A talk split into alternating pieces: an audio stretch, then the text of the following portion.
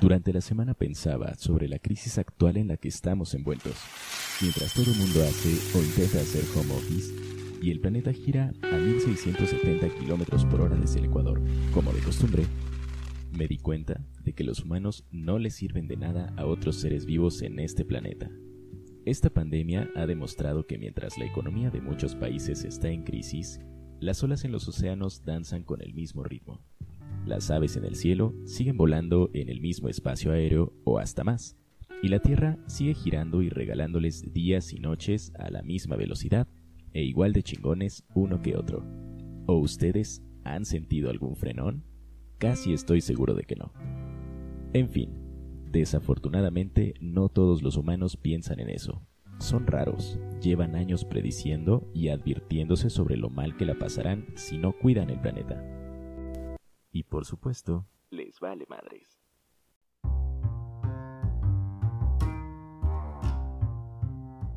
Películas como El Quinto Elemento, estrenada en 1997, o Volver al Futuro, parte 2, filmada en 1989, nos han propuesto un escenario de caos en el que la vida es muy distinta a la actual, y en ambos casos nos mostraron un escenario climático devastador. Lo que hubiera significado un mensaje para pensar y concientizar se convirtió en un lunático deseo de tener autos voladores.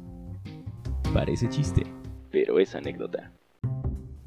Si aún en pleno 2020 los humanos logran que un automóvil vuele por el aire y dé cuatro vueltas gracias al alcohol, imagínense lo que harían con un auto que vuela por sí solo. Hasta la fecha sigue siendo una mala idea, ¿no?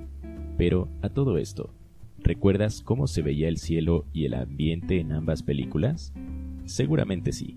Y fue en lo que debieron pensar los humanos, no en patinetitas flotantes ni en pantallas de televisión gigantes. Esas sí las lograron tener ya desde hace mucho tiempo. Los humanos de verdad son raros, pero por ahora la gran mayoría permanecen encerrados en sus casas por recomendación, por obligación y espero que también por voluntad propia. Muchos desesperados por el encierro, otros agradecidos del aislamiento, y en muchos casos cuestionándose sobre el verdadero origen de todo esto. ¿Tú a qué grupo perteneces? ¿Te desespera el encierro? ¿Prefieres estar aislado? ¿Has reflexionado sobre nuestro futuro como especie si nos vemos involucrados en otra crisis como esta? ¿Has pensado alguna vez que dejar de creer en lo que crees podría cambiar tu vida positivamente? ¿Por qué las botellas de catsup te mandan a leer la fecha de caducidad a la etiqueta y ni siquiera está la pinche fecha de caducidad en la etiqueta? Mientras te respondes todas estas incógnitas, estimado podescucha, te agradezco por haber estado hoy en Dimensión Alanígena. Mi nombre es Alan. Te deseo mucha fortaleza durante este periodo de cuarentena, sobre todo si eres de aquellos que tuvieron el valor de casarse y en este momento están encerrados con sus esposos o esposas. Porque qué chinga. Me despido de ti con un abrazo musical a través de Luna Oscura, que se desprende de Corriente, el último EP de Terror Cactus. Si creías que la electrocumbia no te gustaba, debes darte una nueva oportunidad. Te dejo el link de la canción en la descripción y te recuerdo que puedes escuchar el podcast completo con todo y rolita en anchor.fm diagonal alanígena. También puedes seguirme en Instagram en arroba alanígena y platicarme tus respuestas. Esto fue Dimensión Alanígena. Nos escuchamos en el siguiente.